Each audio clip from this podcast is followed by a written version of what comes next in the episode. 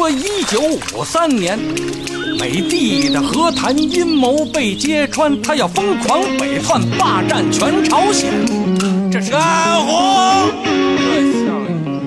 安红，哎哎呀，这有点不好意思。我发现你特深沉，你平时是不是特爱思考？是是，我平时特爱思考。我没有再一次倒在希特勒的球队面前。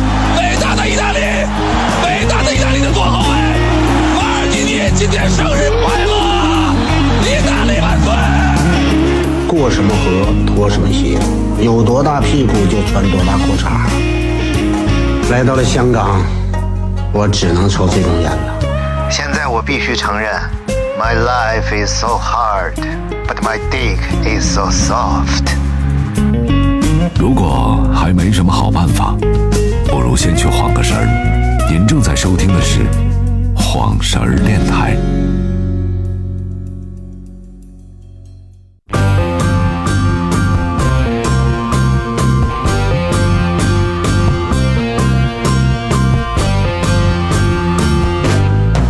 You know that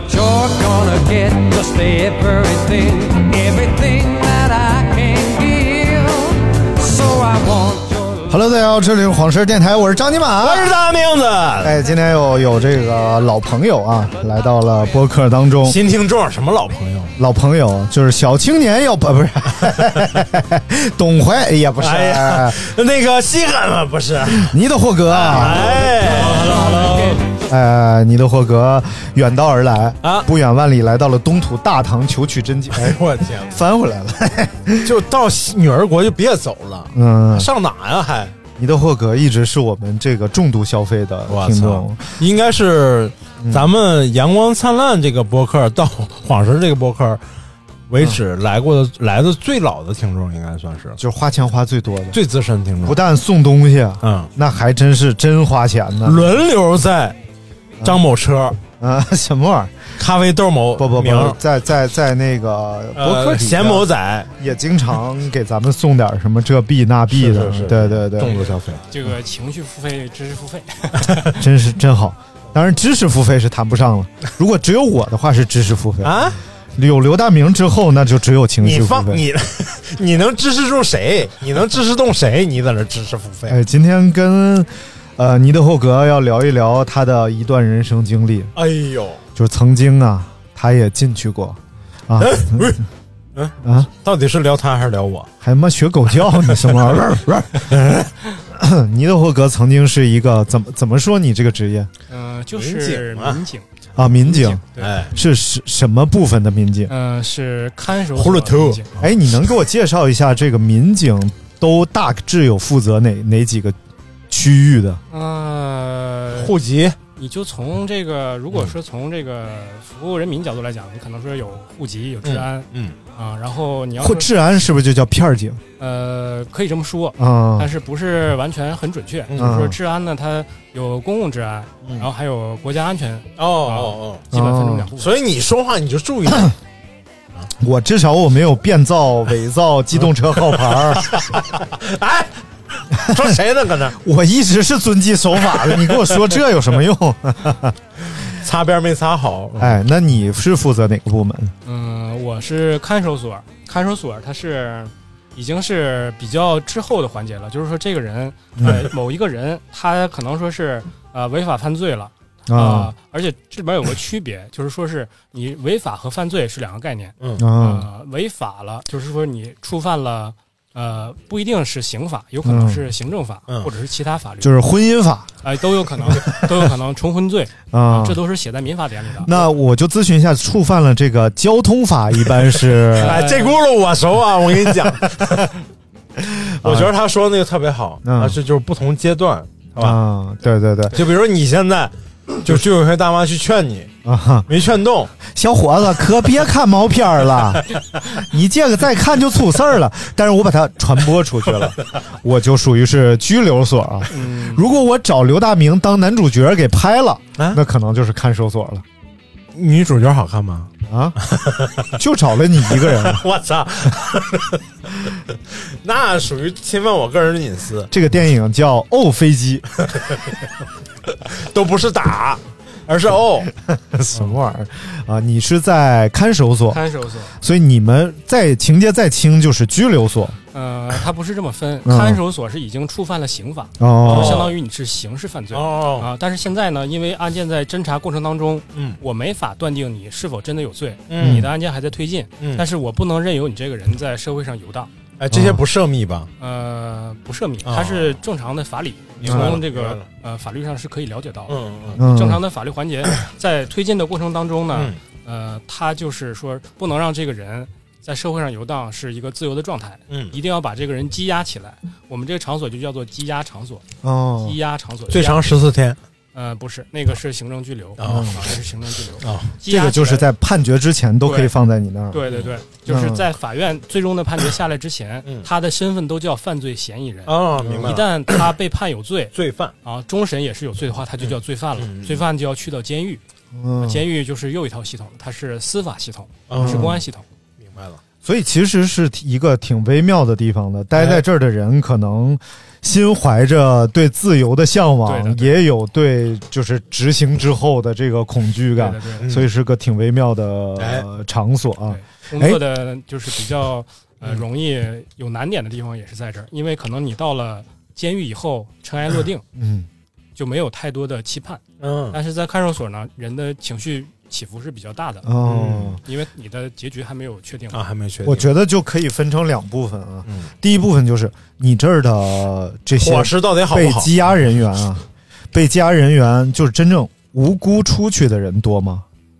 嗯，我经历的，嗯，还不能说我经历的吧，嗯。我在岗期间听说过的只有一个，哦，只有一个。哎，那是那那种什么刑缓缓期执行那种。缓刑，呃，就像好比说是有的人他杀了人，嗯但是他经过那个上诉呢，呃，一审可能说是呃判死刑，嗯。然后他上诉，上诉之后因为有一个原则叫二审不加刑，嗯。就是为什么好多犯犯罪嫌疑人他都选择上诉，因为上诉。我不会再失去更多，明白？我搏一搏我肯定是会再减刑或者是维持原判，明白？所以他所以法官其实，在判决的时候，在一审的时候可能会下手比较重一点儿，因为二审不加刑嘛，嗯，对吧？所以一审的时候，他可能会相对量刑角度来说会更得体一点儿，更适量一点儿啊。来，咱们讲讲这些个不一样的犯人啊。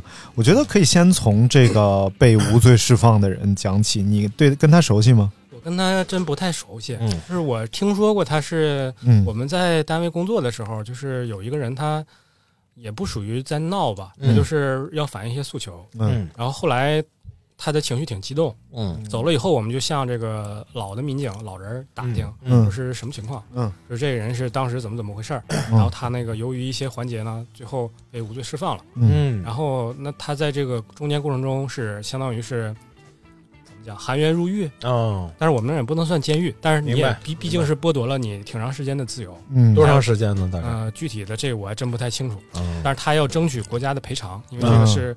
呃，钱数我也不太确定啊，但是确实是有标准的，这个上网可以查得到。就是你如果是工资、呃工龄，然后什么社保、劳保这些都要算上。那有可能吧，嗯有可能是这样的。嗯，他和就是那些真正有罪的犯人比起来，有什么不一样？就在他羁押期间，嗯，这个环境会让大家趋同，哦，因为你在这个环境下，你的情绪和身体都不是外面正常的指标。嗯啊，你的身体要出问题的。几个人一家？呃，我们在积压量最大的时候，嗯，达到过三十多人一间。哎呦我的妈呀！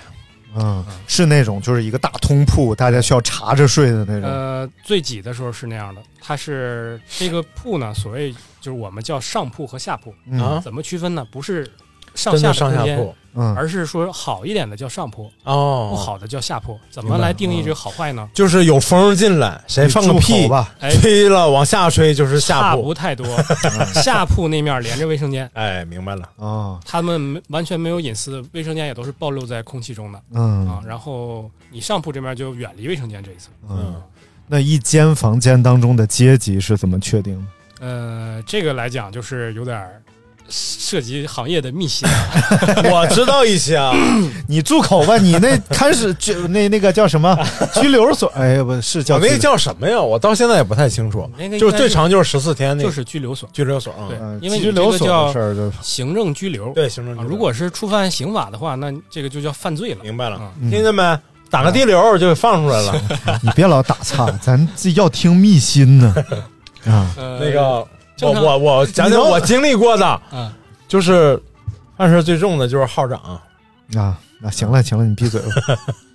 呃，这个场所呢，因为它的工作的特殊性，嗯，它需要你对这一个屋的人，嗯要负责任。哦那负责任体现在就是说，他在羁押期间，在他案件推进流程期间，不能让他出其他的意外，他只能被法律审判，嗯不能被其他任何的来审判。嗯，是出于这个保正义也好，或者出于什么也好，公你没有资格去对他做一些事儿，所以必须要把保证他在羁押场所的安全健康。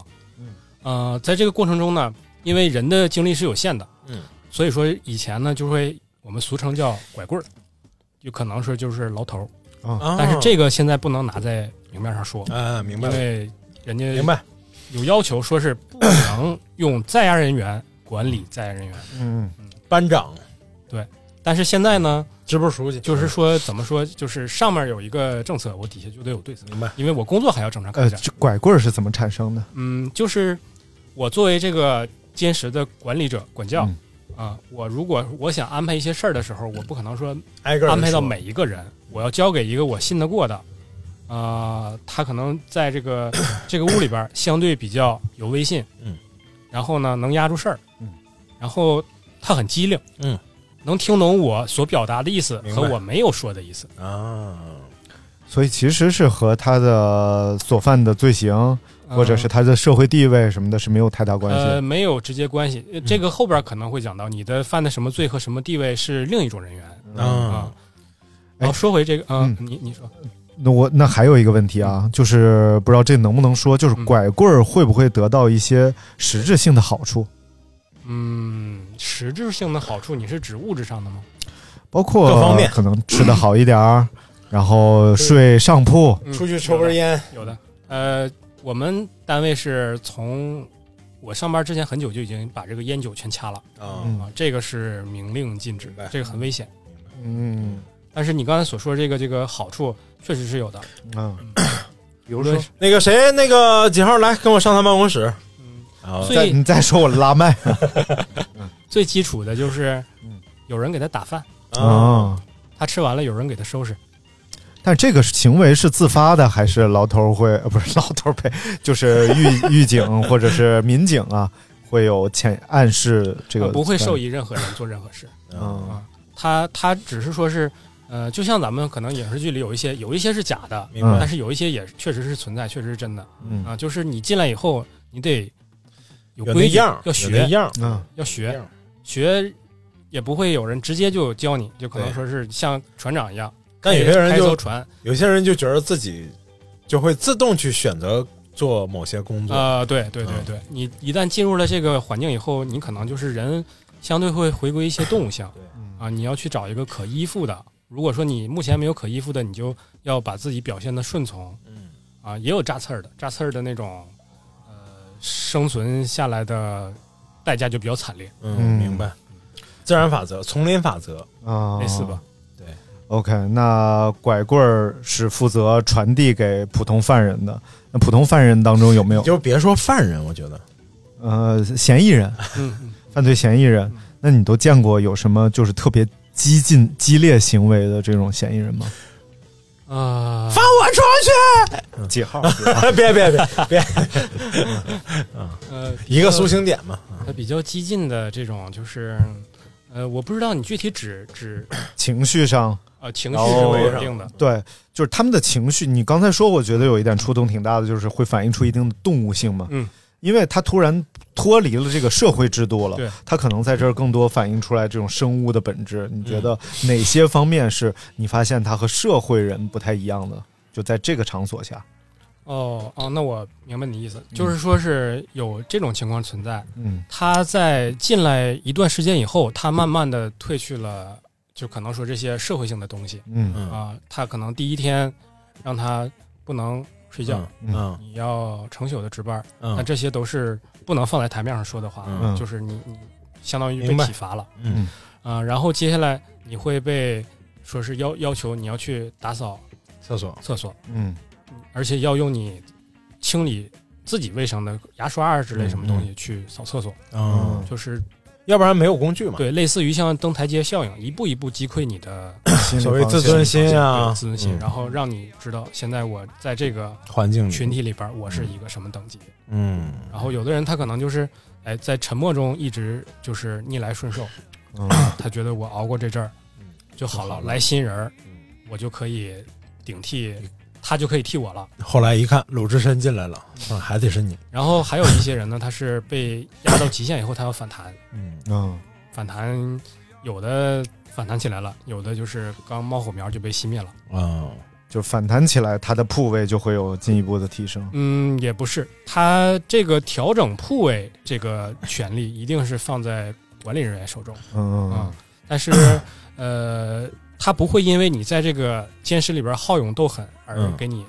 调一个好的铺位，明白。他只能说是呃，他觉得你有用，嗯。你有可用的地方，嗯。嗯。你有价值，啊，我才会给你一些东西。嗯。啊，这个里边有一些呃比较潜规则的事儿吧，就是说嗯，虽然说是用在案人员去管理在案人员，但是这个管教民警他有一个经验或者是智慧嗯，他要分化这个人的权利，啊。就是好比说有个张三，嗯，他是比较资历比较老的，嗯。然后他之前管了一段时间，哎也不错，嗯，然后张三呢，因为自己受到管教的重视，然后他在这个屋里有一些党羽，嗯。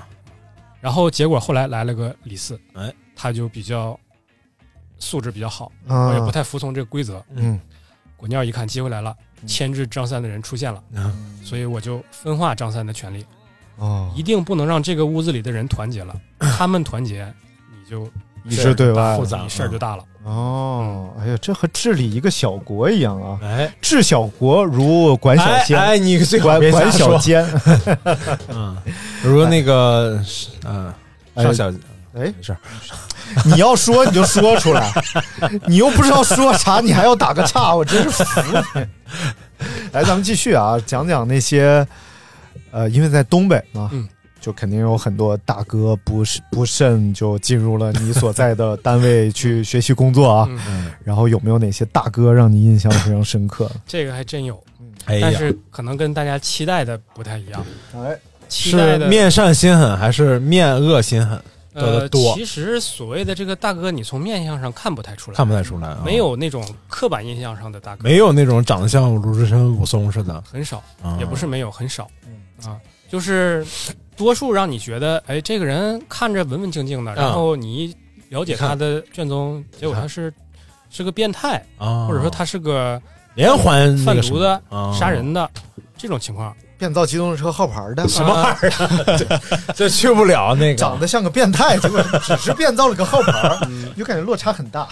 有一个我印象比较深的，这个是发生在某情期间的事儿。嗯啊，某情期间的时候呢，因为有一个环节叫，呃，你的案件推进到法院的时候要开庭，嗯，你要上庭接受审判，但是因为某情期间你不能离开这个羁押场所，网络上。对，只能是线上开庭审判。嗯那线上开庭审判的时候，你要跟在线下的时候流程是一致的，嗯。法警要参与，嗯，但是法警进不来，所以我们承担法警的工作。哦哦。然后我们在这个线上开庭过程中都要见证。嗯。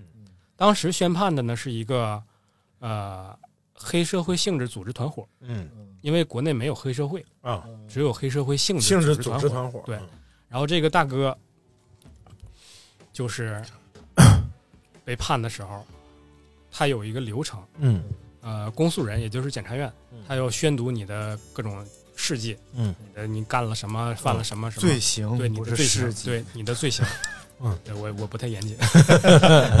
然后呃，律师嗯会问你，就是有没有什么要补充，嗯，然后这个人他就做出了一些补充啊，他驳斥上面这些罪行，嗯，他说意思这这也不是我干的，这也不是我干的，嗯，然后当时在这个环境下的时候，嗯。这个律师说了一句话，就是我们大家都憋不住笑了，嗯，说你这个大哥咋这么尿劲呢？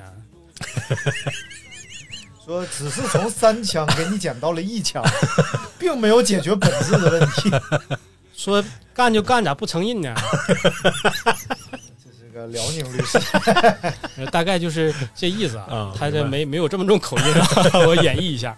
然后就是说意思说这个社会大哥怎么这这么计较这些？就他大概所想表达的意思就是这些罪行小事儿不是我干的去，驳斥哪条也嗯不会影响你最终的判决了。嗯，他可能是想把那些对于自己个人形形象有损的，什么 什么骚扰妇女啊，那天在那儿尿尿不是我干的，然后是不是？嗯。这个团伙他要从这个案头一直到案尾，案头就是说这个罪行最重的这个人，啊，到案尾就是可能是比较边缘的一些人了。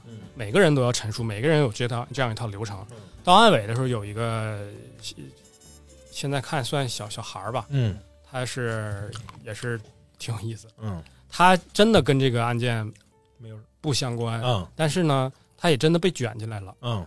他是相当于是两两家是黑社会性质，互相就是有点像火并似的，但还不到那个程度。啊然后结果就都被处理了，都被处理之后，然后其中这个小伙呢是嗯。一家雇的这个这个做工程的，他开这个挖掘机的，嗯。然后就说他身上出现了什么事儿什么事儿这事儿那事儿，啊、有没有真的发生在他身上无从考证，但是你的案卷上是这么写的，然后最终问他说，就是意思你你这些罪行你是否认可？嗯。然后这个小小伙儿就是最后憋了半天憋出来一句话，他说我就是个开钩机的。钩机啊，在我们山东是另一层含义，是什么？一一种六个人打的扑克，大钩机，嗯，我们山西是这种。那但是一般这种都是，如果说到公诉这块儿了，肯定是已经证据确凿了嘛，对，人证物证，对吧？对，哦，或者录像什么的都已经物证确就确凿了才会走这步，证据链充分，对有直接证据指向你。对对对，啊，就还有一个部分比较想问，但是可能聊起来，你打一些隐语，呃，不不不用隐语，啊就是真正犯下命案的这些犯人，他们是什么状态？就是他自己可能也已经绝望了，他觉得这件事儿板上钉钉了。嗯，那他们在这个时候是什么情况？嗯，正常来讲，这个他如果说上诉之后嗯还维持原判的话，他本人是不知道的。嗯，他接触外界的信息只有在律师会见的时候，就是告诉他啊、律师要来见你说你现在案子到什么嗯进展了，嗯。然后法官是怎么大概想怎么个判罚方向，嗯。然后会得到一些外界的信息。嗯，其他的时候他很难从外界获得信息。呃，但是有的人是因为自己做过什么事儿，他自己清楚，嗯。他会有预感。呃，有的时候他会感觉到，哎，我这个可能快了，我最终也没有什么努力可做了，没什么好挣扎的了，他的情绪波动就会很大。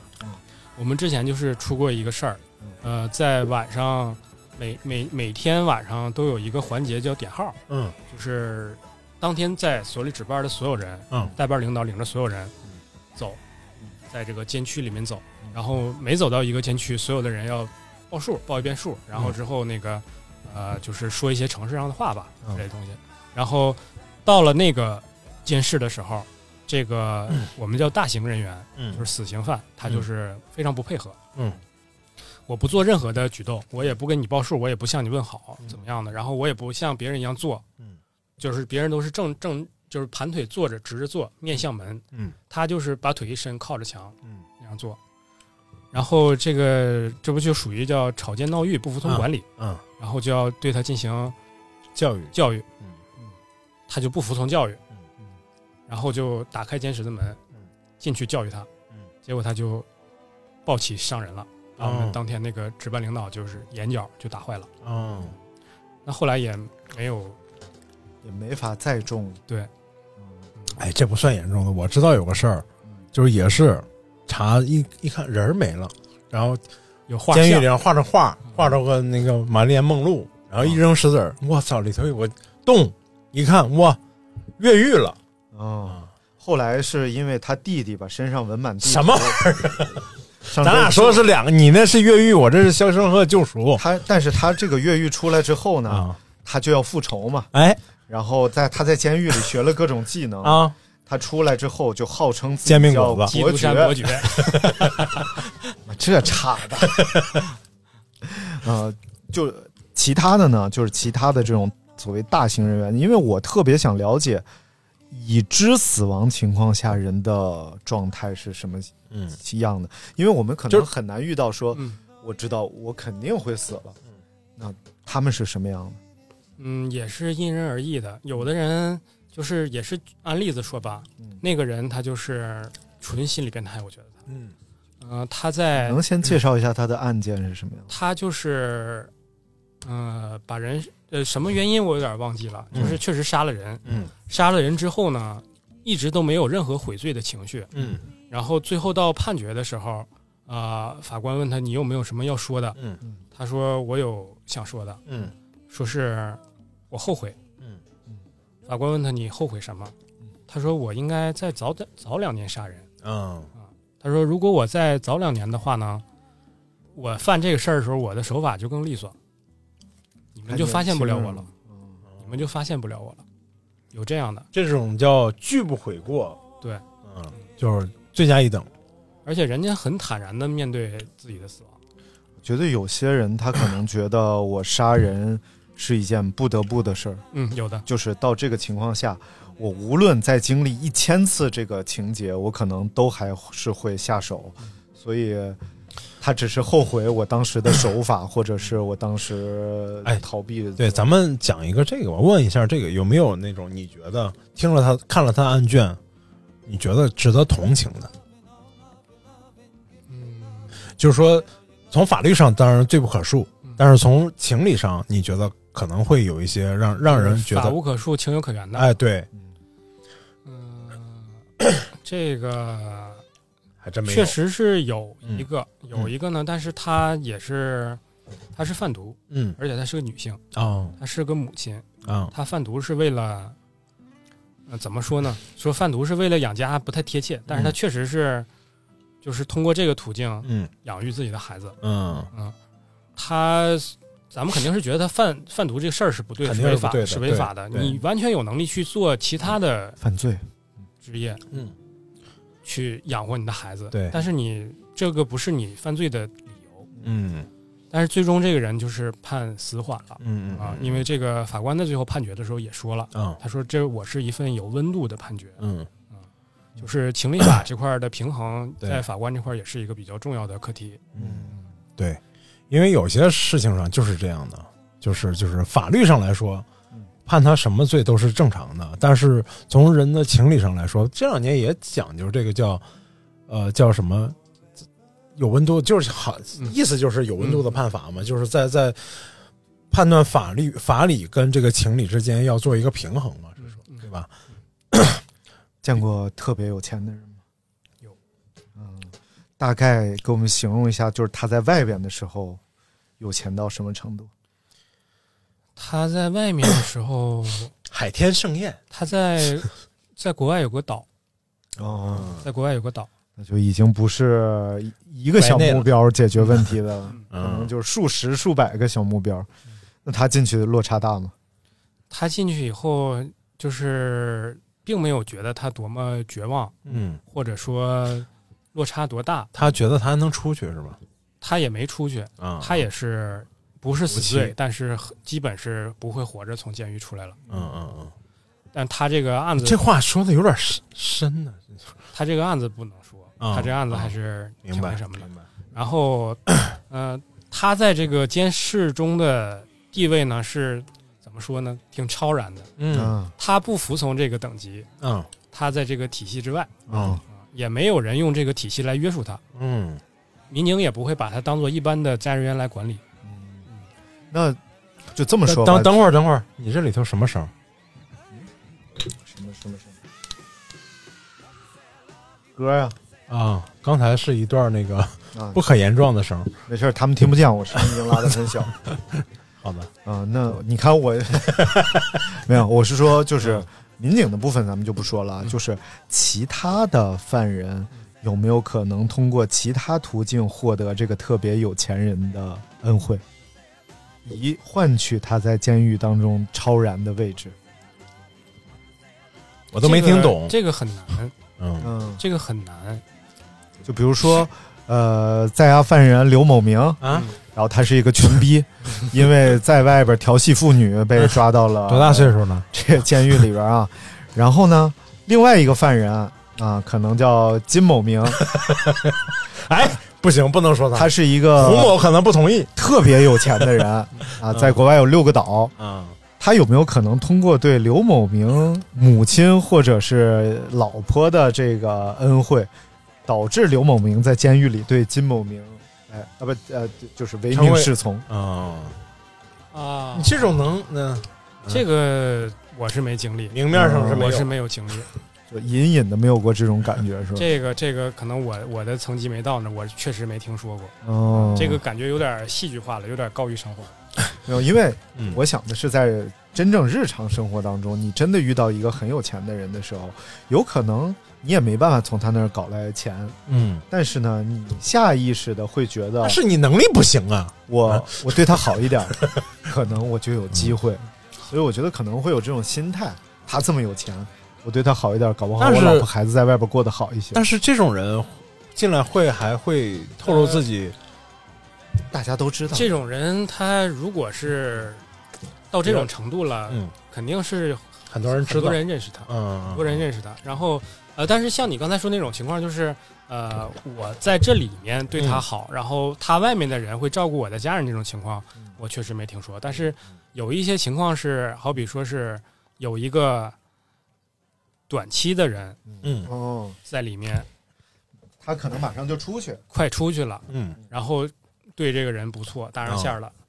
再出去以后，他可能会有一些福利的。他说哦。有可能会告诉你说，出去以后，那个西北角的墙底下啊。埋了四五张存折，你去哪哪哪儿找谁谁谁，嗯跟他说咱们两个什么关系，哦。你有什么问题找他帮忙。嗯。然后接下来呢，但是你你既然搭上这条线儿了，你轻易也甩不脱，出不来了，嗯，轻易也甩不脱。明白了。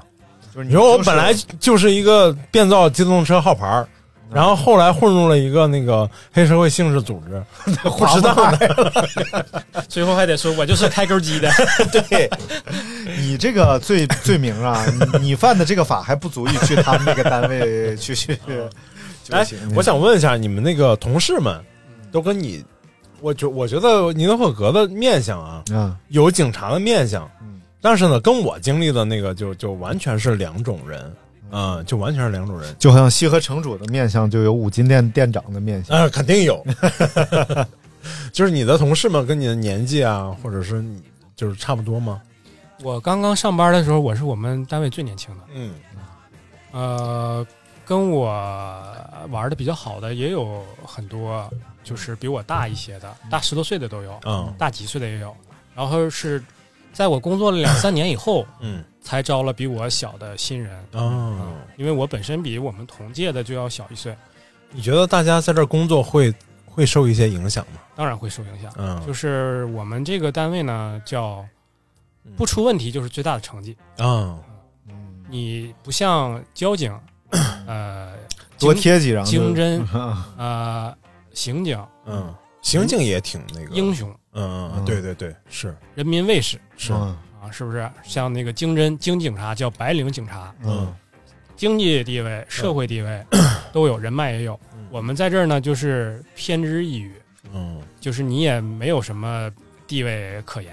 这都是无名英雄。我们实际上真的是无名英雄。呃呃，可以，这么说。但是在这个行业内部，我们是处于鄙视链比较底端的，嗯，因为不太出成绩。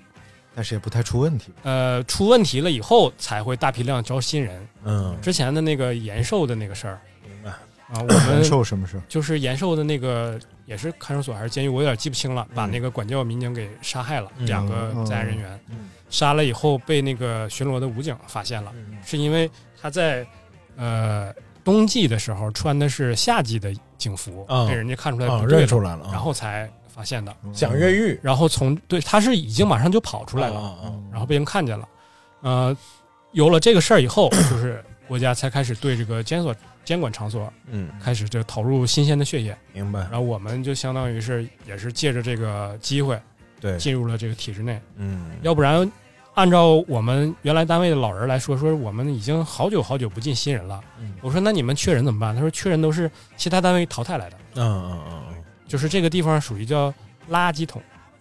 哦以前确实是这样的，但是最近，呃，你无论是从队伍建设还是从这个工作风格上年轻化、正规化，嗯现在是没有什么鄙视链这一说了。明白了而且这个东西，呃，监所安全是非常重要的，嗯嗯，是非常非常重要的。厉害，有想象力。啊，什么乱七八糟！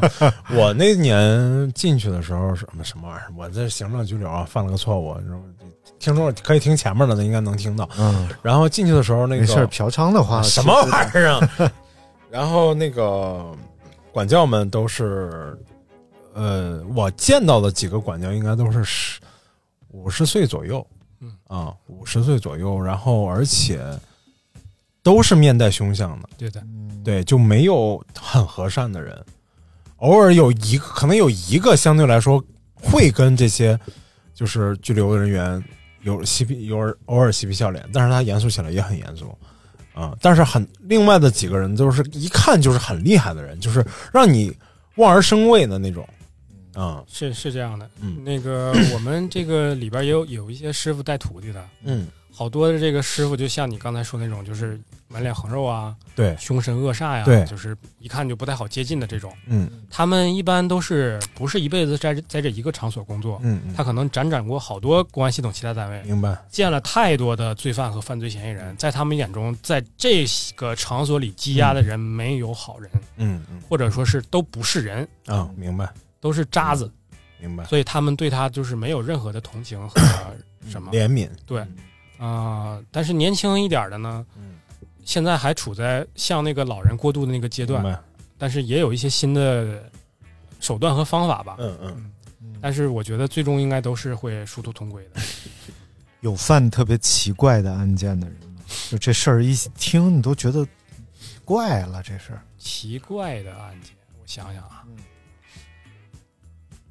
或者说你毁你三观的那种，嗯、毁三观呢就是，哎，有一个不算太奇怪，嗯。但是也不常见吧。一个老爷子把老伴儿杀了，嗯都八十多岁了。嗯，八十岁还是会对。哦，当当然这是触犯法了，不是拘留，这个触犯刑法嗯对。触犯刑法了，你要接接受这个审判的。嗯。啊、他是这这个这个事儿吧，呃，其实没有什么特别有趣的地方。这个是后来这个事儿出来以后，大家在谈的时候觉得哎，挺有意思，是因为这个老太太，这个死那年是八十四岁，嗯。就是七十三八十四，对，嗯，而且这个据这个老太太的家属说，嗯。多年前就有人给他妈算过命，嗯。说最后是是不不得好死。是不是善终，嗯，不得好死，然后问是那个什么情况，嗯人家说少碰铁器，啊最终是这老头儿把老太太砍死的。哦，这个就是 在我们中间流传了挺长时间。这可能是老头儿和算命的串通一气，最后一看怎么还活着？这辈子一个都没算准，这个必须让你准，嗯你有血光之灾，哦，这个还挺有意思。不过，哎，那就跟着这个问题咱们延伸了。呃，有有原因吗？我想知道。就是过一辈子积怨太深了，哦哦哦，受不实在了，最后实在是受受不了。而且这个是小，心点吧，啊新哥容易砍死。而且是老头自己报的警，啊啊，自首了，非常冷静，说是那个公安局吗？嗯我把老伴儿杀了嗯，啊，我是个开钩机的。现在是 打钩机没赢，然后把老伴儿杀了，那继续引申啊，我觉得这个老头儿啊，他也八十多了嘛，对但是而且他一定不能在你们这个单位出问题对，他还得经受审判嘛对。的对的。所以你们是怎么保护这个老头儿的？呃，这个就得说到，说是这个屋里边有这么几种身份，嗯嗯，有一种叫绿马甲，啊，啊，他穿那个肩肩肩就是囚服，嗯囚服外面要套一个绿色的马甲，这个意思就是说这个人是有绿马有不是有绿马，是有疾病啊啊啊，，他可能有高血压或者是什么就是心脑血管疾病他这个人需要被重点照顾，嗯。被重点关照嗯。啊，是这种情况。然后在这个过程中呢，一定要保证他怎么说呢，嗯。心情也愉快，嗯。生活呢也不苛刻他，嗯。嗯、所以一定一定得让他挺到能接受审判的那天。嗯，如果说在羁押场所中，嗯由于你这个监管不力，导致说这个人在里边受伤了或者生病了，你没有得到及时的医治，嗯然后他是留下什么，他可能死了，嗯，或者说他呃有什么不可逆的损伤了，那这个是你责任，很大的责任，嗯嗯嗯，很大的责任。明白。嗯那就是说，有功很难，有过很容易。就是我们对，这个这个老人老讲叫一脚门里一脚门外，嗯嗯就是我们每天面对面和这些人接触，其实就是隔着一道门。哎，讲点轻松的吧。伙食怎么样 哎，对我也想问，伙食其实不错的，啊嗯？比如说有什么？比如说你们就是最简单的例子。嗯，他们那个要发那个饭的时候，他们很少吃米饭，因为你没法大量的去做米饭，嗯啊，都是做馒头。那你们没经验，蒸箱一层一层蒸，蒸大蒸箱就行，很简单。上设备。米饭米饭在里边属于是细粮，哦。不是说谁都能吃到，也不是说随时能吃到的。嗯他做那种大馒头，不是像家里边就是，哎，一个剂子一个剂子给它揉出来。嗯，做那个馒头是大发一个方的，然后用用那个呃铲子给板一样东西压一压，啊压一压。叫馒头排。啊啊这一排到时候说是，哎，有打饭的来，你们屋要几个？嗯然后给你掰多少个，数一趟，一趟是八个或者是十个，给你按趟掰。是在食堂吃吗？不是食堂，啊，他们没法离开他们这个屋，监室。嗯对他不不离开监室，你不像监狱还有放风的时间，他要离开这儿出去劳动啊、嗯改造啊、什么的，他们是二十四小时在这个监监室里面啊。然后活动的时候都是就是在在铺上走走圈，一圈一圈的走。就是他说这个馒头，嗯有的时候民警饿了自己都会掰一块吃，啊，就是它很很卫生很干净，明白因为在他们的这个伙食标准和卫生标准是每天要留样的。哦，你在检查的时候，如果说你给人家吃的是不健康变质的东西，嗯那是有责任的。明白啊。对，这个就不存在说相声里说的用什么砸开的监狱大门窝头 啊，不存在这种情况。菜呢？啊，菜菜也还可以，他们其实不吃菜的，他们一般都是说吃什么汤，某种汤，把那个馒头最后掰了以后吸在这个汤汁里，嗯嗯。啊，那就不会说像家里做的那么细，细就是嗯。呃一些菜剁不剁不切不切不，给你简单调个味儿，用汤一冲，然后最后在汤面上泼点油，啊点油花啊，里面也少少许的放一些肉，你这说的很专业呀，少许放一些肉 啊。嗯这怎么做的都说出来了，我们看吃是吃不出来的。就，。因为我我在这个这个这个看守所这个单位是我除了管教员没干过，嗯，其他除了所长就是领导这个岗位嗯没干过，嗯其他我基本都干过。哦，什么情况会改善一下？呃，过年过节，啊，怎么改善？里边过过年怎么过？过年的时候就是和平时最大的区别就是随便看电视啊随便看电视。以前是就是每每天只有呃早上看新闻，晚上看新闻，嗯。新闻之后从八点可以看电视看到十点。嗯，然后每个屋里边有一个电视，但是它的遥控器不在手里。随便看北京卫视，或者随便看黑龙江卫视，嗯，它有有，反正就是那么几个那么几个那个台啊。有有一些可能中央一到十三啊都有，有时候大家最最愿意看的就是中央五或者中央中央六、啊中央八，嗯，体育赛事了、电影了、电视了，这得多看那个中央十法制频道。可能大家就不太愿意看了。说这个事儿是这么判，那和我判的还不太一样。那我得起诉啊。嗯嗯，那然后个嗯过节的时候，尤其像您好比说是中秋节，啊、可能要免费再发一些月饼嗯啊、然后过年的时候，嗯、也但也很少能吃到饺子，嗯嗯、嗯一般就是会哎有有小份儿菜了，嗯，有菜的形式呈现了明，白了，有米饭不是汤菜了，那对，但是这也不是说是供，就是每个人都免费吃的，嗯就可能说这一个屋里有一个条件比较好的，嗯。他是我请大家改善一顿，嗯，然后哦是不是家属可以往那个给他们存点钱什么的？对对，嗯嗯。以前是现金，但是现在里面不允许有现金，他们有有一种就是他们专门消费 消费的一种玉币。一种卡。嗯，这个卡呢，就是一个白色的卡，它是连着，它有点像子母卡。明白。那个母卡在外面家属的手里，然后子卡在里面就，他每消费一笔，他都有短信会进来，哦就是说你花了多少钱。啊，然后后来家属打电话，我那个进去了，怎么这么能花钱？是你们那儿有是不是有上楼这这个业务啥的？啊哎，真的有真的有问的，但不是说是上楼这个业务，就是说是不是有人欺负他，啊，是不是有人逼着他用他的卡消费？说这个事儿你给我搞清楚。嗯嗯嗯，是有什么像小卖部买一些生活用品、小零食，有的有的有的，有的物价怎么样？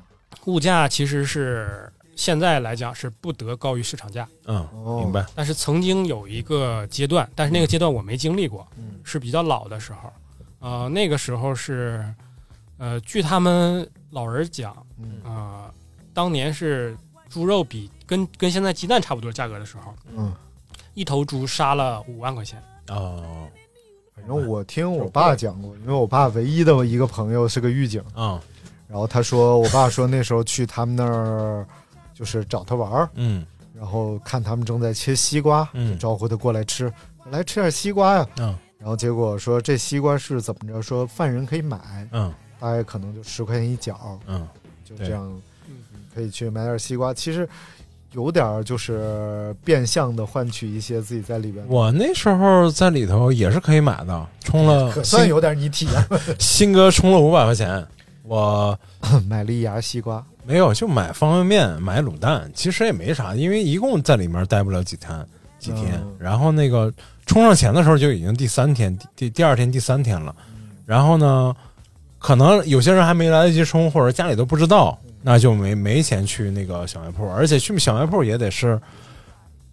也不也是个固定时间，就可能你在里头五天，可能就轮上过一次，嗯，然后买点方便面，买点卤蛋，也买点火腿肠，也就买点这些东西。然后我当时是因为这已经十年前了，十几年前了，也不算贵，就正常价吧。啊、稍微贵个可能贵一两块钱，也就这样子。嗯，有娱乐用的东西，扑克牌。有。啊，所以扑克，有扑克。他们扑克在里边可以打扑克。也是对，也是在那个小卖店里卖的。啊，可以卖。他那个扑克但是不会频繁的卖，嗯因为扑克它毕竟边缘还是一批一批挺挺尖锐的嘛，对它要避免你受伤，嗯。而且他们用的好多东西都是特制的啊呃像牙刷嗯啊、勺子、嗯餐具都是软性的他们都没有筷子，都是勺子，牙刷是那种呃硅胶的，也就两个关节长，嗯。底下有个塞儿，你塞在手指头上，嗯这样啊这样刷，啊这样刷的因为啊如果像那个就是咱们在电影电视剧看的有那个国外的，嗯他把牙刷磨尖了，他就啊对，可以做一些作为武器伤害的嗯事事情，他避免这个东西出现。包括他那个吃饭那勺儿也都是很软的，那个我们试过，把那个勺子拿出来，嗯对着眼皮这使劲戳样戳，那勺儿就弯了，啊你那个眼皮不会受到什么伤害。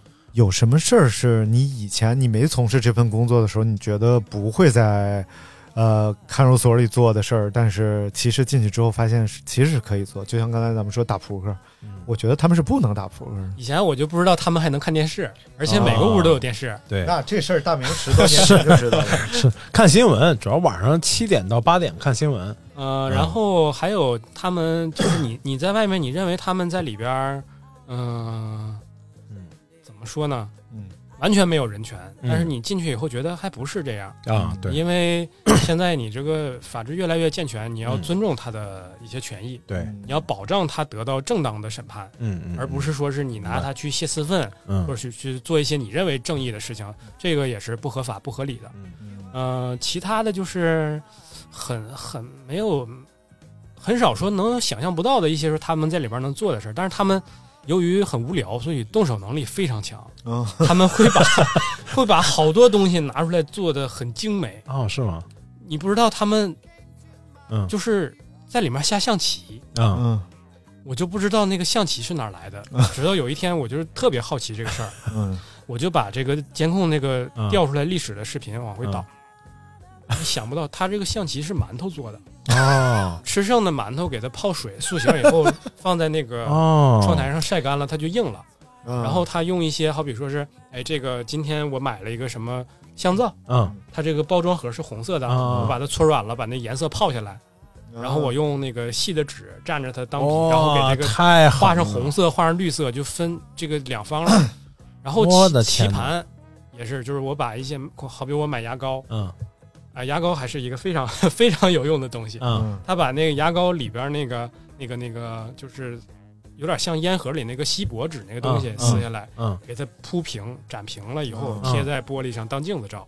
每个人还非常注重礼仪。哇，哦，然后呃，把那个纸壳攒着，嗯就是都用水也是印印完以后压在一起，给它画线、楚河汉界啥都有。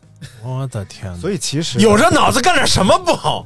所以其实这个下象棋的时候，咱们是说，来，我把你的卒吃了，啊，他们是可以真的吃了，我把你的卒吃了，孙子，你给我吐出来！我这费多大劲做那一个？而且之前是这个，在这个象棋之前是有麻将的。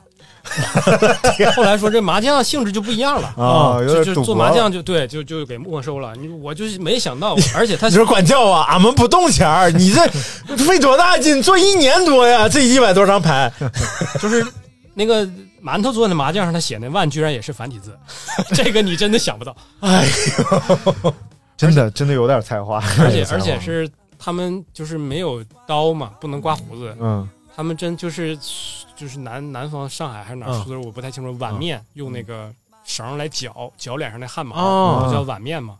他们就是从线头里抽出个馅儿，结巴结巴，每天就这么刮胡。妈呀，太狠了！所以要让你，你这你这动手能力太……所以就是比去这个拘留所就有意思多了。他们拘留所也没几天干不了这活儿，还有一个女监是感谢他们那个女管教，那女管教真是挺好的，就是嗯是非分明吧。明白就是我该管教你，管教你；该教育你，教育你。但是嗯你生活中我该关心你也关心你明白。就是女性她毕竟有这个同理心比较强，有母性的一部分。嗯然后就是她这个屋里面呢，也很少有矛盾事件出生。嗯然后这个这些人也都比较感谢他，就是也是用这个牙膏皮嗯这东西做，最后做了一个，就是以前饭店都有那种就是一帆风顺哦哦，做那大船啊大船做的特别好天哪！做的特别好，嗯就是造型什么字儿都有，都是后来问怎么做，就是拿手一点点掐的，嗯，而且你不知道这么大东西它藏哪儿了，最后一天拿出来，说是好像是就是零件似的，说这上铺啊这几这儿这儿存这个做做这部这那个分，做这部分，最后一拼。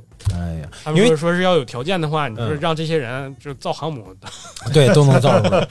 因为前两年，经还以前还经常看电视的时候，经常看到这种题材，就比如说这个这个这个这个叫呃关心这个关心这个服刑人员或者怎么着，就对对他们有一些这种福利，或者说比如说过年回家还能探个亲。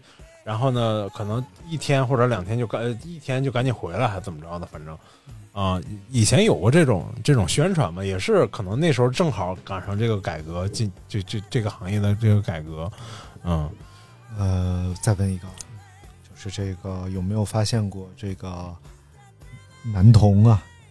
这个很普遍了。在里边，那他们会有什么过激举动吗？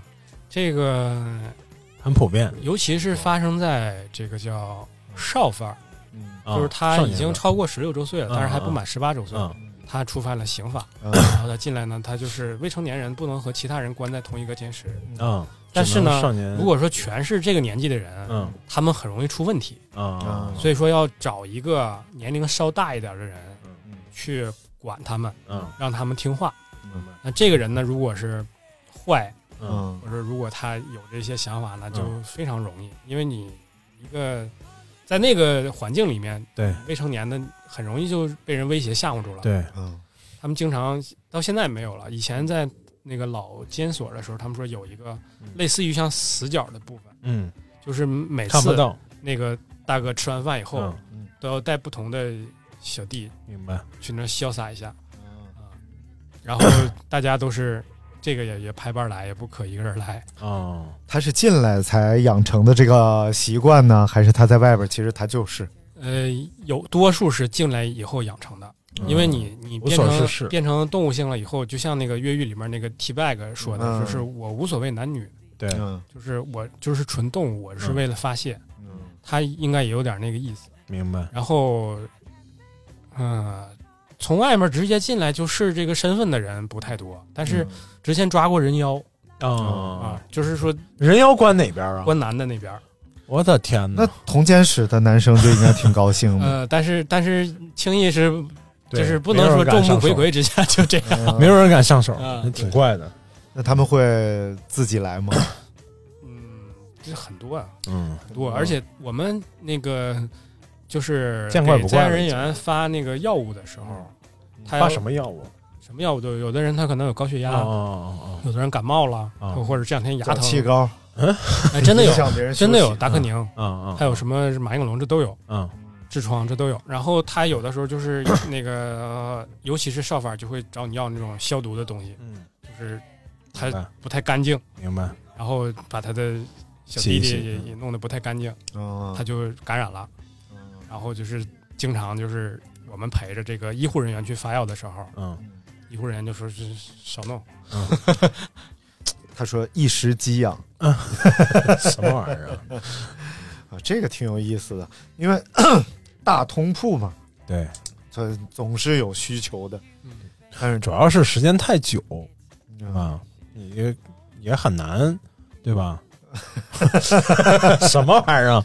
这个我见的少，因为我们很少去女子监区，啊嗯说女监比较多。哦，啊，就是拉拉，对，因为他在里面这个需要找一个依附的人的这个更迫切。哦女女女女的她比较容易受欺负嘛。而且我觉得就是就是 同样都是不是啊，嗯就是我们都都是 到底都是不是？不同样都是不是 LGBT 嗯嗯不不是这个这这个区域的朋友，但是呢，好像女生和女生嗯心理上会更容易接受一些男生和男生可能心理上，你要想我和刘大明，我操哇，你不挺愿意的？要远，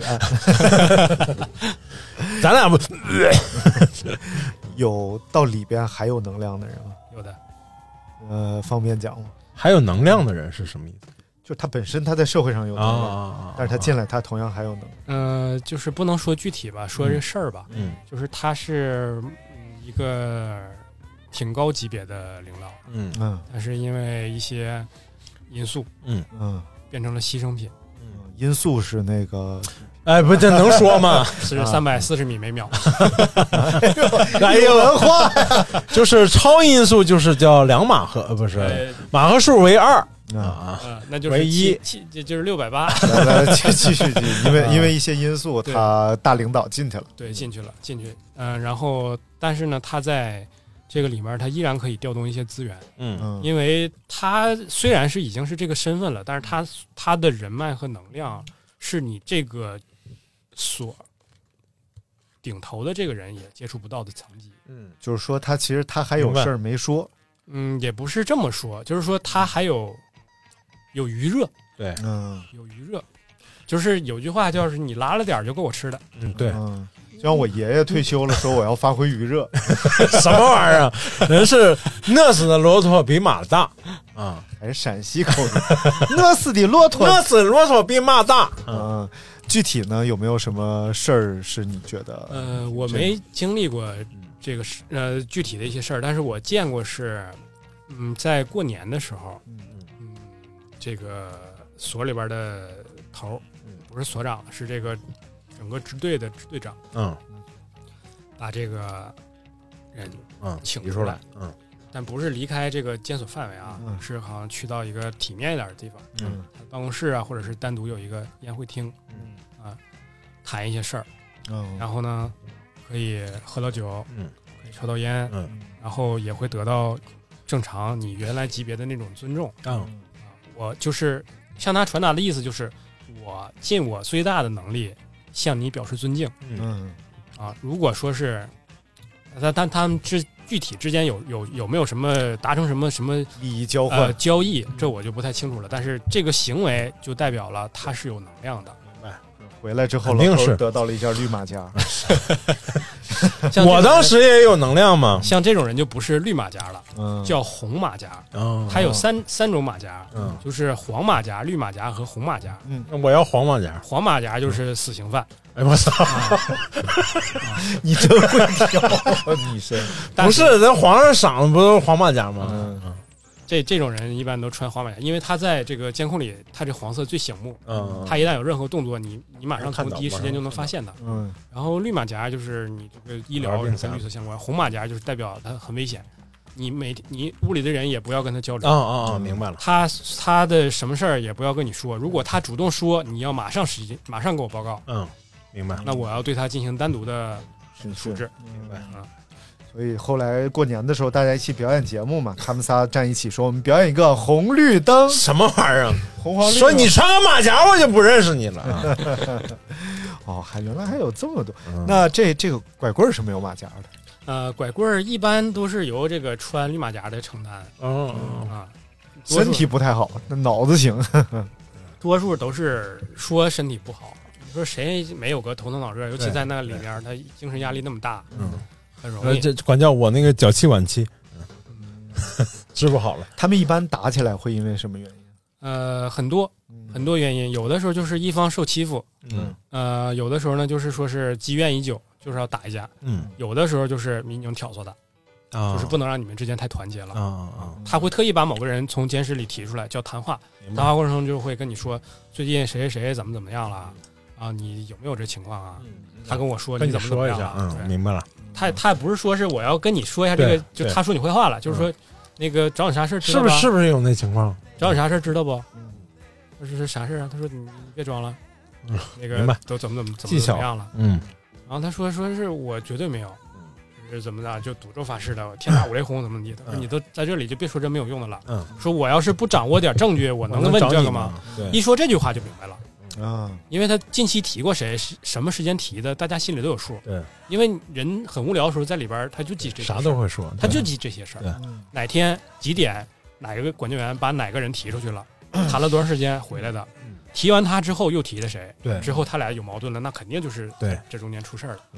然后还有一些就是我去了以后感受第一个让我觉得震撼的事儿，就是一个比较老实的人，他呢是酒驾醉酒驾驶，他是酒精含量是一百多不到二百，嗯，那已经已经超八十了嘛，对对对。超八十他就属于是就够刑事犯罪了，他进去了。他本身呢也不想惹事儿，嗯，也没有跟任何人产生任何口角，他就是就是我我我安安静静的坐在一边儿，嗯。我该干什么就干什么，嗯，然后就总有一个人，呃，来撩是他，嗯，就是哎一会儿我弄一下这个，一会儿我弄一下那个，然后他就警告他说你你别跟我闹，嗯，他说我在这待不了太久，我也不想跟你结什么梁子，嗯，然后这人就是还是不听，嗯，就是一直就是说我要通过把你这块骨头啃下来，证明我在这屋里有点东西，明白有点喝，有点东西。我要就是拿你立棍儿吧，相当于是我我树立一下威信。然后他就经常是在这个人那个吃饭的时候，他特意坐到他旁边去。这人一吃饭，把这个盆儿和这个勺端起来，你让嗯。他要喝汤嘛，他就装着像打喷嚏一样，嗯。特意怼他一下，嗯嗯。怼他一下，怼他了一下，然后这人就一抖，嗯。那这东西就洒了，嗯。或者是就是扣在扣在身上或者扣在背上了，你嗯。没法睡觉了，嗯。他就用这种方式激怒他。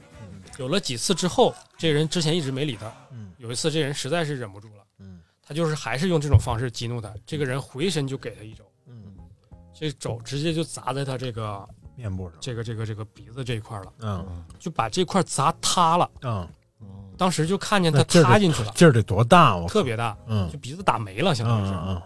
然后后来这个人也是因为酒驾，他最后又又又有其他的犯罪嗯。又累了，然后他就判了挺长时间，嗯，就是挺不止个的，但是就是也让你知道知道明白。啊，我不是说谁都可以这样的，我那例外了，我付出一些代价，对我也要做一些事儿。是有文化人吗？有文化人，文化人什么样的？呃，有一个特别厉害的人，他是在北京一个很厉害的是是是会计事务所，是什么事务所？嗯就不都说这个厉害的会计都在里面吗？啊他就是很厉害的那种会计，嗯财务犯罪。嗯呃，每年他他也是案子推进了好几年，啊、屋里边所有体面的事儿都让他做，嗯啊、所有重活他一概一概不沾，嗯。然后好多的领导照顾他，嗯。好多的人打电话托关系就都要照顾他，嗯然后每每到那个，因因为你你对这个在案人员叫教育转化，嗯。你怎么体现你的成果？可能有一些类似于像，不能说像汇报演出吧，嗯就是说是你对他们成果的一个展示。对，他给你写个书法呀，给你写首诗啊，嗯或者说在他的规劝下，有一些人向善了，嗯。开始读书了，嗯，啊，有这种人。有一个叫肖申克的监狱里也有这么也一个人，后来爬墙走了嘛，嗯，也是个会计师，后来他判了多久啊？他好像是判了不是很久，他是呃，羁押起来的时候是二零一四年，嗯然后判决下来的时候是二零一八年还是一九年，我也记不清了。他最后是判了六年，哦但是你羁押这个期间是要折抵到里面的。嗯最后其实，在监狱可能也就待都不一定待得上一年，因为你经济犯是要减刑的，明白大概率是要减刑的。经济犯一般审理的时间都会比较长。对但是比如说他羁押这四年，然后可能总共判六年，然后还缓刑呃减刑三年，那怎么算？有有这种情况呃，吗？不会，基本不会让这种情况出现。啊，基本上就是啊，对，就是你你你减刑，它日期一定会小于你剩余刑期的。那你好比说你我最后我决定给你减十年，嗯那你那你那几年的差价找谁去补呢？国家赔偿。最后讲讲那大侠吧。嗯那个大侠就是他最一开始呢，嗯他是在这个工地，嗯他就是一个就是挺挺普通的一个工人，嗯总有工友欺负他，欺负他不说呢，还捎带着他的家人，就是说是意思你威胁你家里又怎么样怎么样，就是你出身也不好，啊，你你的母亲以前是干嘛的？哦哦父亲以前干嘛的？嗯就是瞧不起他。嗯他刚开始就是觉觉得我不理你，我不理你。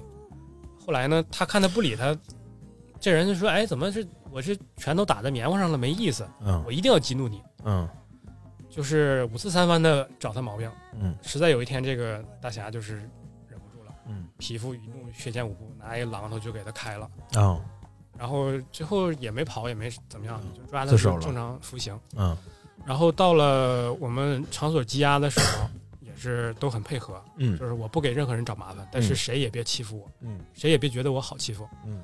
然后一审判死刑，上诉，二审改死缓，嗯。呃，缓刑两年执行。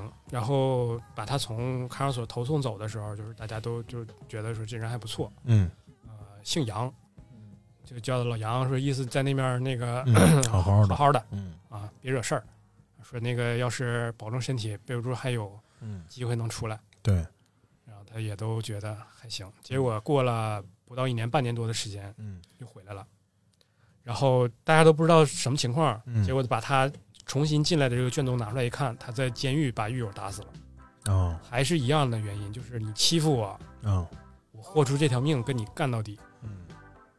嗯就这个，我觉得虽然说在现代社会它是违法的，肯定是犯罪，这个是绝对是不能容忍的。但是你要拿在古代的话，这就是不就是嗯大侠大侠嘛。是。其实碰上这这种事儿，还觉得哎挺唏嘘。然后后来后来呢？后来就是，那你因为你在缓刑期间你表现不啊好，那你就只能是执行死刑了，因为你是判死缓，你要死缓才能转无期，完了再有机会可以转有期对。但前提是你在缓刑期这个期间内，你要无不良的表现才可以。然后你就立即执行了呗，相当于算是嗯，哎，所以还是不能冲动，对吧？总结一下吧，嗯就是你觉得人在什么情况下容易犯罪？就各种类型的犯罪。呃最多的就是激情犯罪，冲动，嗯脑子一股血涌上来，就是这事儿，我今天要干就是要解气，嗯，我现在必须得痛快，不太想后果了。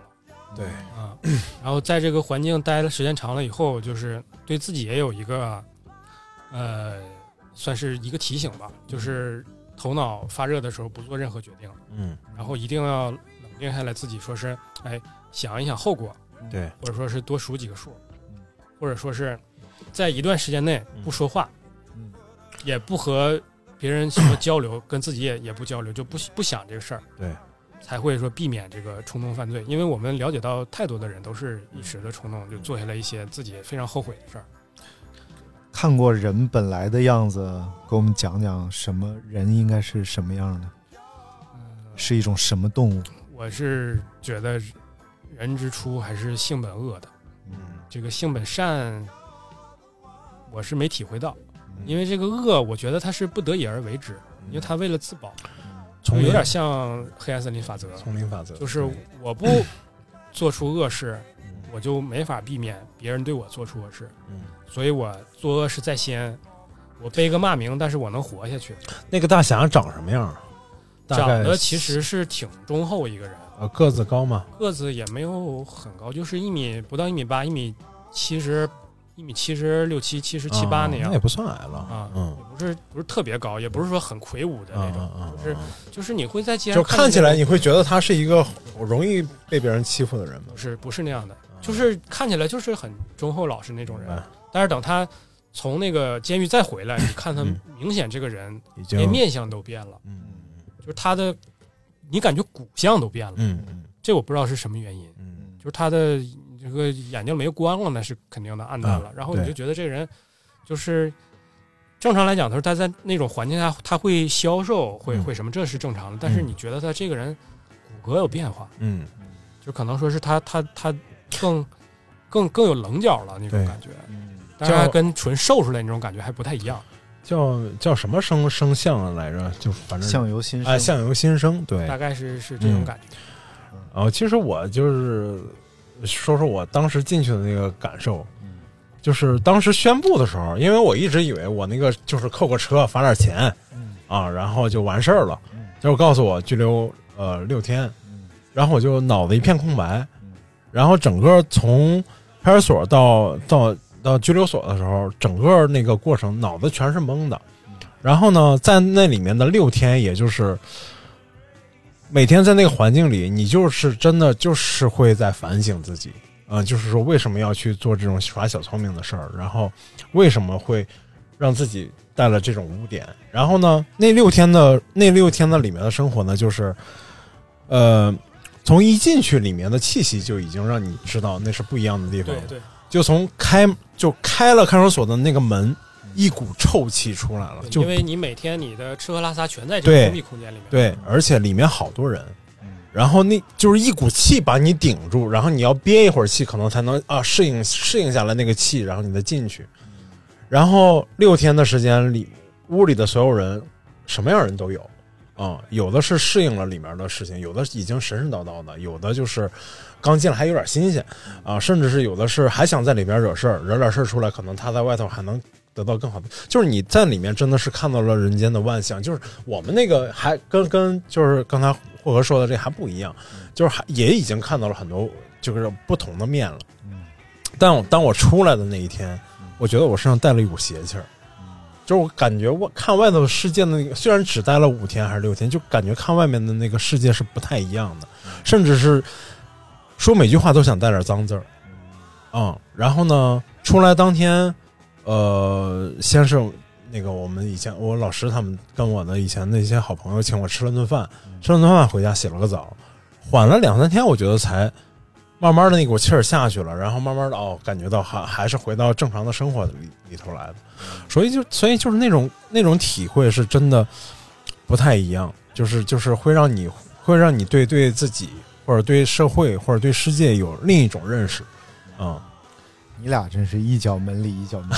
我操，这是在那个场所你才能知道，就是真的不能犯罪。对对对，是这样的呃，真是进去了以后，虽然说是法律要保障你的一些一些权利，但是你的尊严就没有了。对，你作为人的社会属性，慢慢的就褪去，就淡漠了。嗯你可能从这个时间节点以后再往后，你对自己的认知也会重新有一个判断。对，有好多人他是就是不小心犯罪，或者是初次犯罪以后，他进去了，然后再出来，他就认为我我已经有污点了，开始破罐破摔了。对，好多，尤其是盗窃的这种人，嗯，他就认为那我习惯了对我有一次了，就无所谓了啊。我再进来，我也生活我也体验过了，没有想象的多么怎么样。对，倒数一二三，嗯，倒数数几个数，啊再嗯做人生的决策。哎，好了，默数几个数。嗯哎，我还想我还想再讲一个轻松一点的，这哎你说个这期可能是不是稍微有一点没有没有没有很好我觉得有有一个有一个比较轻松的事儿，也是真事儿，是这个是我亲身经历的。嗯，呃，我们去上班的那个那个地方吧，它不在市中心，比较偏僻。嗯，然后那天呢，轮到我班的时候，我起来晚了，没有赶上那个通勤车，嗯，我就打车去的单位。嗯。然后在那个时间段呢，打那个车就是。因为去那地儿太偏了，嗯，那司机他就想加点钱，他意思说你给我个返程的油钱，嗯，然后我就说你知道我上哪儿吗？你敢管我要返程的钱？然后他说你上哪儿？我说上哪儿上哪儿上哪儿？嗯，说那你那你下去吧，我不拉。嗯，我说你要拒载是吗？然后我说我说我我在公安局工作，嗯，我说我在看守所工作，然后他他听了他就没说别的，然后一路就沉默。嗯。后来他边开车，他在边玩那个微信，嗯。那微信群里好长好长的语音条，他点一个听，点一个听，然后听完以后他再跟人家回，嗯。然后就说好像是我听的意思，大概是说今天下了班以后几个人要约着去喝酒，嗯。然后里边另外两个群友就吐槽他，说他这个人酒品不好，嗯。啊，老是那个那个差酒，嗯，啊，可能说正常大家今天都是五瓶的量，对一茶瓶一瓶半。茶瓶他就是三瓶嗯。或者是四瓶，老是差一点。然后这个人就司机就狡辩，嗯，他说：“哎，那上回那是怎么怎么回事儿？嗯在之前那是怎么怎么回事儿？嗯说我这这酒量我能差你酒啊？嗯说我这一天不喝多少我都难受的。嗯 然后然后这就到这儿了，到这儿以后我就正常的下车给了车钱去嗯去去上班，然后等到再下一班去值班的时候，头一天 那个。那个民警跟我说说说昨天收了一个酒驾的，我说我说那个在哪个屋什么什么情况？他说哎这这人有意思，嗯我说咋了？他说酒蒙子，嗯酒精戒断，嗯就是他那个没有酒的时候呢，这人他就就是精神不正常，一旦喝上酒，精神就正常了，嗯酒精依赖。进啊，明白。然后他这不是进来进来以后，嗯然后到这个屋里面，他他这个酒驾的人呢，你不能说给他完全给他给他又捆起来又怎么样，他他有可能血液循环不畅，他会出问题的。嗯，但是有还不能让他在里面闹，对，有一种东西叫约束带，哦，约束带，嗯。大概是手掌这么宽，啊它是弹力的，嗯。会给你捆上，嗯。让这个东西呢不伤害到你，同时你也不去伤害别人。对，然后我就走到那个监室门口一看，我一看就是那司机，然后那司机在里边，他当时就出那个酒精戒断反应了，你知道吗？嗯。他神志不清醒了，他当时没喝到酒，然后旁边那些好多的犯人都都坐在两边就是一种就是拿他没有办法的眼神看他，他就在那个两个铺中间的通道来回溜，嗯背个手，带着那个约束带，说你们这帮逼样，捆我干鸡毛啊！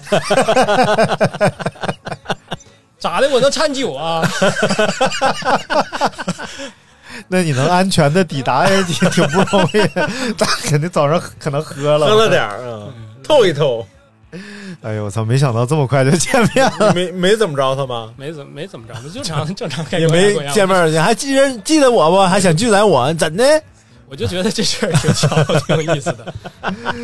哎呦，太太精彩了！这一期，我觉得这应该是 建台以来，这得罪人了啊！这建台以来，我们请过最好的嘉宾，还真是也希望同类型的嘉宾 尽快来，尽快来，尽快来。对，好，感谢大家。你都没有介绍过尼德霍格，跟咱们具体的介绍一下，他听了多少年？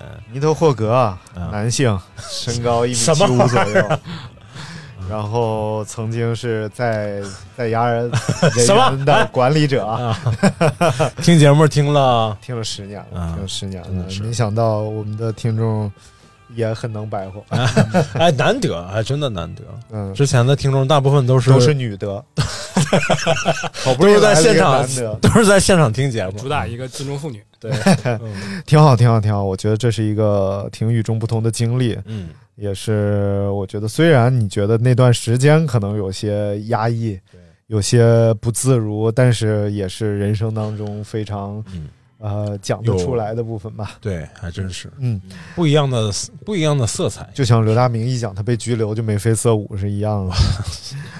好了，并不值得骄傲。今天的节目就先到这儿了，嗯然后希望大家都不要违法犯罪。对，感谢收听今天的节目，我们下次再见，拜拜。拜拜拜。今天又没放歌啊，啊，最后听首歌吧，来自 Blue Blue Mink，啊，嗯、我算了，听个 Nick Cave，Nick Cave Red Right Hand，红色的右手啊。哎呀。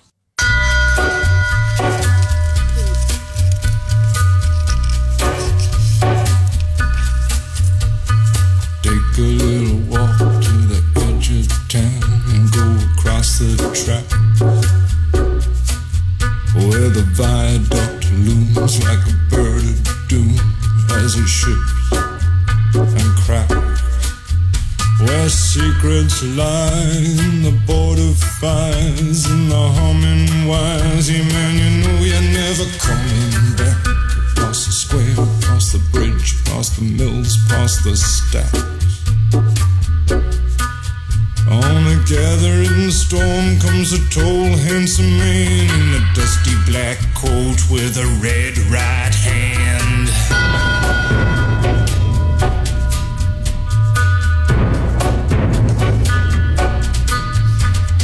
Wrap you in his arms, tell you that you've been a good boy. He'll rekindle all the took you a lifetime to destroy. He'll reach deep into the hole, heal your shrinking soul, but there won't be a single thing that you can do. He's a god, he's a man, he's a ghost, he's a guru. They're whispering his name through this disappearing land, but hidden in his coat is a red right hand.